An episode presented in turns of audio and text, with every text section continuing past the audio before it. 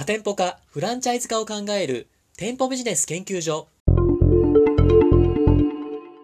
この番組は株式会社上信パートナーズの提供でお送りいたします。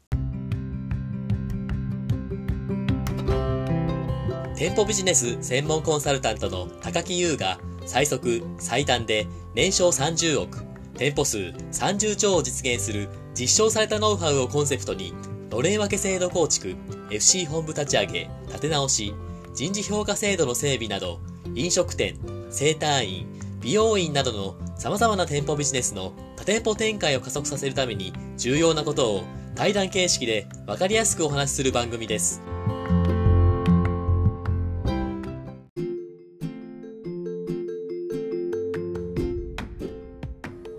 こんにちは。パーソナリティの田村陽太です。配信第6回目となりました。本番組のメインパーソナリティをご紹介します。店舗ビジネス専門コンサルタントの高木優さんです。よろしくお願いします。よろしくお願いします。はい、高木さん。はい。今日の質問なんですけれども、はい。えーのれん分け制度が注目されていますけれども、コロナ禍に独立したい社員ってそもそもいるんでしょうか？っていう質問が来ているんですけども、ご回答お願いします。これもね、なかなか、あの難しい問題ですし、はい。私自身もやっぱりこういうね、お声をよくいただきますね。あ、そうなんですね。うん。ほうほまあやっぱりその独立するっていうことって、うはい。すごいこう、今までやってないことをやるわけですから、ほうほうまあリスクが大きいじゃないですか。いや、そうですよね。うんで、そのコロナで、えー先行きが見えない中で、はい。しかもその独立をするっていう選択は、はい。まあまあやっぱりこうネガティブな面に目を向けてたらなかなかできないですよね。はい。はい。これはだからあの難しいっていうのははい。まあしょうがないのかなと思うんですよね。ほうほうほでただまあ大事なことっていうのはう。はい。やっぱその物事には大体こうネガティブな面もあればこれポジティブな面もこれあるわけですよ。ほう。と言いますと。で例えばほうほそのコロナっていう問題のネガティブな側面をに目を向けるとう。はい。はい。これもやっぱり一番ネガティブな面っていうのは先行きが見えないってことですよね。ああ、はい。はい。でも、そこだけ見て意思決定するって多分正しくないと思うんですよ。ほうほそれはい一側面じゃないですか。やっぱりそのポジティブな面もう。はい。これ見ていかないといけないわけですよ。ああ、はじゃあコロナのポジティブな側面ってあはい。何なのか。例えば、はい。はい。そのビジネスのルールが変わろうとしてたりしてますよね。で、これはその既存の事業者にとっては、これはピンチかもしれないですけど、はい。はい。新規で参入する。会社からとったら、これはチャンスなわけですよ。おお。だからなんかつい最近も、はい。はい。はい。あの英国風のパブ？英国、イギリスですか？ハブ。ハブハブ、はい。この間ね、我々も飲んだじゃないですか。そうですね。うん、で、はい。あのハブが、はい。あのミクシーの出資を受けると。おお。で、これミクシーというのはこう IT サービスの大手の会社が、このタイミングで、はい。要はハブに出資するわけですよ。で、めちゃくちゃリスクあるじゃないですか。いや、そうですよね。飲食店でしかも。うん。だけど、今だから、はい。例えばその価格もはい。おそらくそんなに高くないでしょうし、はい。いや参入のチャンスだって捉えてるわけですよ。これ見方を変えればやっぱりそのルールが変わっているっていうのは、はい。チャンスなわけですよね。で例えばそれ以外にもう。はい。今ってこう働く場所がなくなってますからはい。優秀な人材を確保するもう千載一遇のチャンスじゃないですか。とか、あのー飲食店なんかの撤退も続いてますからう。はい。いい立地が比較的いい条件で借りられるわけですよ。はい。はい。でこれもポジティブな側面なわけですよ。そうですね。だからコロナが引き起こした問題って、まあ、ネガティブな面が多いんですけどはい。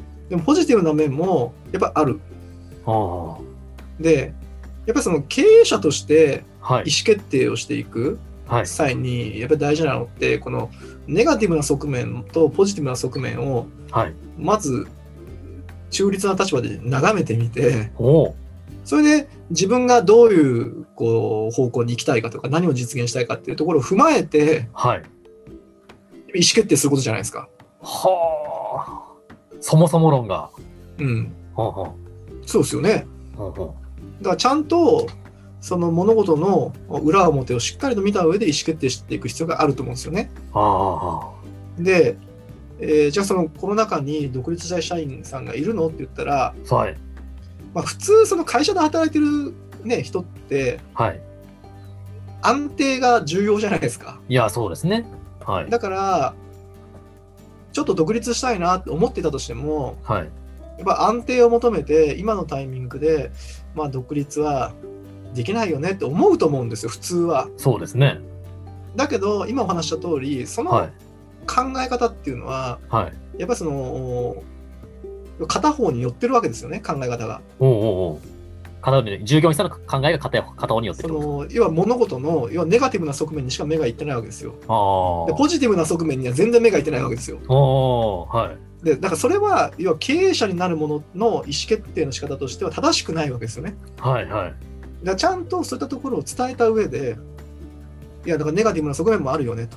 うん。でもポジティブな側面もあるよねああ。と。例えばあのこ今のタイミングで、はい。えー独立をして、はい。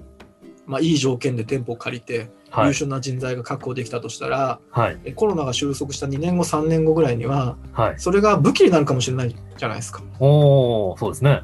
でそれ3年後にそうやろうと思ったってその条件で人も物件も手に入んないわけですよ。いや、取れないですよね。うん、だからそういったところをちゃんとはい。まずその会社としては従業員さんに教育をしてほうほでそれを踏まえてう。はい。じゃあ今は独立するのかほうほそれとも今は見送るのかう。はい。それを考えてもらわなきゃいけないですね。ああ、教育するっていうのはあれですか、その従業員さんに対して、今がこうやってあの経費とかもかからないから、独立タイミングなんだよっていうのを、こう、元気づけるみたいな感じなんですまあ、あの独立を誘導するっていうよりもかはい。まずはその事実としてはい。今だからそのネガティブな側面だけではないっていうことをちゃんと教えてあげるってことですよね。ああ、はあ、はだからじゃあ景気がいい時に。独立するのがいいのかって言ったらはい。景気がいい時はみんな独立したいんだからいや競合だらけなわけですよ。おでもそういうところに目がいかないじゃないですか。はい。でそれはそれもやっぱりこうなんていうんですか？視点が片方に寄ってるんですよね。それはポジティブな方に寄りすぎてる。はい。だからネガティブないや景気が良くてはい。人はみんな独立したいよねとかはい。言ってないわけじゃないですか。はい。これも良くないわけですよ。だからその会社としてはあ。はい。ちゃんとその景気がいい時には、はいそ。のおネガティブな側面も教えてあげなきゃいけないしはい。景気が悪い時にははいやっ。ぱそこのポジティブな側面も教えてあげなきゃいけない。ああ、でそれを踏まえて意思決定するのは従業員さんですよ。そうですね。でそこはコントロールできる部分じゃないわけですよ。ああ。だけどちゃんとそういった決断をはい。する機会を会社は提供してあげなきゃいけないと思うんですよ。おうおうだからあのコロナだからこれよくあるケースなんですけどね、のれん分け制度を導入しようかなどうしようかなって悩んでる経営者さんでよくあるのははい。まあでも今コロナだからなとはい。今やっても独立多分しないよなとはい。って思ってはい。そのチャンスを提供しないっていうのはまた別の話だと思うんですよね。ああ、はあ、はそれをもしかしたら取って幸せになる人もいいるかもしれないわけですよ。だからちゃんとそういったその正しい判断ができるようなうはい。やっぱその教育をしていくことが大事。なるほど。それ大事ですよね。うんでさらに言うとおお。はいはい。そういう教育をしていくことがおそらくこれから店舗ビジネスを営むこう企業にとって不可欠になると僕は思っていてほうほうと言いますと。っていうのはじゃあそのコロナが発生してはい。え先行き不透明になってうんじゃあ従業員さんを会社の中でずっと一生はい。面倒を見るっていうコミットができますかってことだと思うんですよ。おーこれなかなか難しい問題だと思うんですよね。ああ。難しいというとどういうところが具体的にありますか？あのーまたさコロナみたいな環境変化が起きた時に、はい。それでも会社が従業員さんを守っていくってはい。これはコミットできないですよね。うーん。多分今ほとんどの経営者がそこに対していやうちは絶対守るって断言できない環境にもうなってしまったと思うんですね。ああ。でもじゃあそのまた環境変化が起きてえ従業員さんがもう会社を出なければいけないってなったとしてもはい。従業員さんはもう自分でなんとか人生切り開いていかなきゃいけないわけですよ。いや、そうですよね。でそういう力を会社は身につけさせてあげなければいけないじゃないですか。まあ、そうですよね。考え変えてあげるというか。うん。従業員さんが幸せにならないじゃないですか。そうですね。だから、やっぱりそういった情報っていうのも、ちゃんと会社は教えてあげるべきだと思うんですよね。おこれからの時代っていうのは、はい。どんな会社であっても、はい。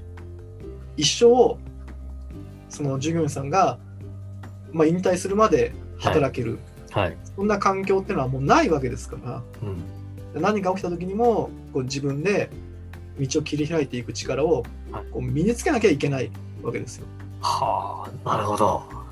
で、やっぱりそのためには、はい。あのまあ、話が元に戻りますけど、はいはい。やっぱその物事の裏と表をはいちゃんと見て、はい。で、えそれを踏まえて自分はこっちに進むんだとはい。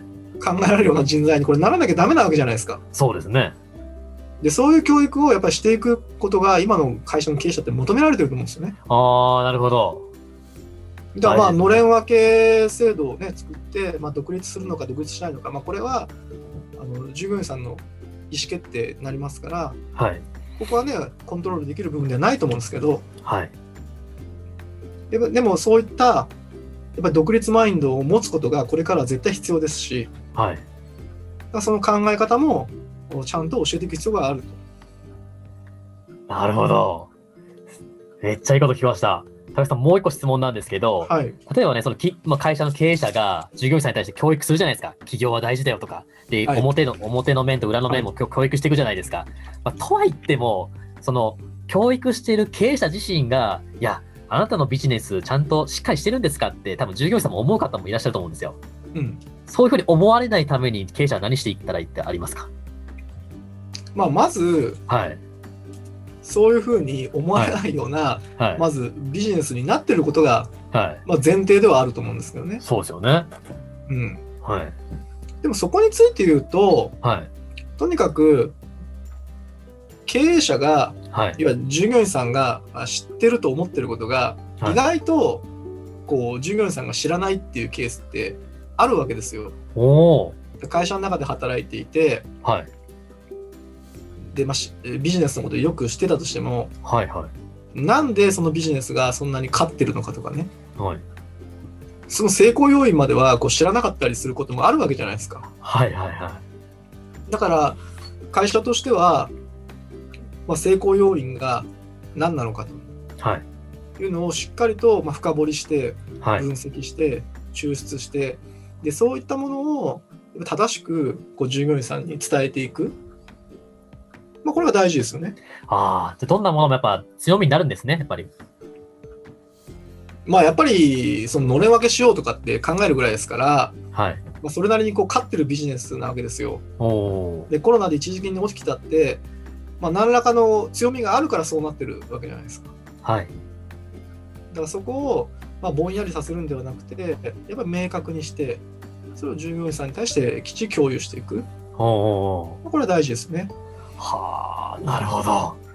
面白かったです。ありがとうございます。最後に高木さん、まとめというか、最後なんか言いたいなかったことは何かありますでしょうか？うんですからやっぱりこうコロナで先行きがあ見通せないと、はい。えー不安になられてる方って多いと思うんですよね。はい。だけど、やっぱりある種それはあの固定観念だとも言えると思うんですよ。おお。で見方を変えたら、はいさっきお話しした通り、この先が見えない、はい。えーいやビジネスのルールが変わる今こそ、いやチャンスっていう捉え方もあるわけじゃないですか。そうですねで、。そういうふうにこう見てる方もいるわけですよ。はい。で、やっぱその会社を引っ張っていくこう経営者としては、まあ、はい。どっちがいいかなわけですよね。おいや、今先行き不安だなって思ってるのと、はい。いや、今はこれはもうチャンスだよと。はい。3年後に、いや、あの時が天気だったねって思われる、思える、その仙台一遇のチャンスだと。はい。まあ、どっちがこう従業員さんとしてねこうついていきたいと思うかなわけですよ。おおこれ当然ー。はいこ。うチャンスに目を向けてる経営者の方がついていきたいじゃないですかい。やー、絶対そうですよね。だからやっぱりこう不透明な、まあ、私も含めてはい。今ってすごい不透明なんですけどはい。やっぱりそこには必ずポジティブなこともあるんだと。はい。ですからそういった意識を持ってやっぱりそのポジティブな側面を探してほしいですよね。そういうチャンスをぜひ従業員さんにもこう提供したりする。はい。まあそんな会社が増えていくと、まあ、この閉塞感のあるねはい。こんな時代も少し変わっていくのかなと思いますけどね。なるほど。あありがとうございます。今日はめちゃめちゃもう本質をついたお話ありがとうございます。はい、ありがとうございます。はい。それでは高木さんありがとうございました。はい、ありがとうございました。Thank you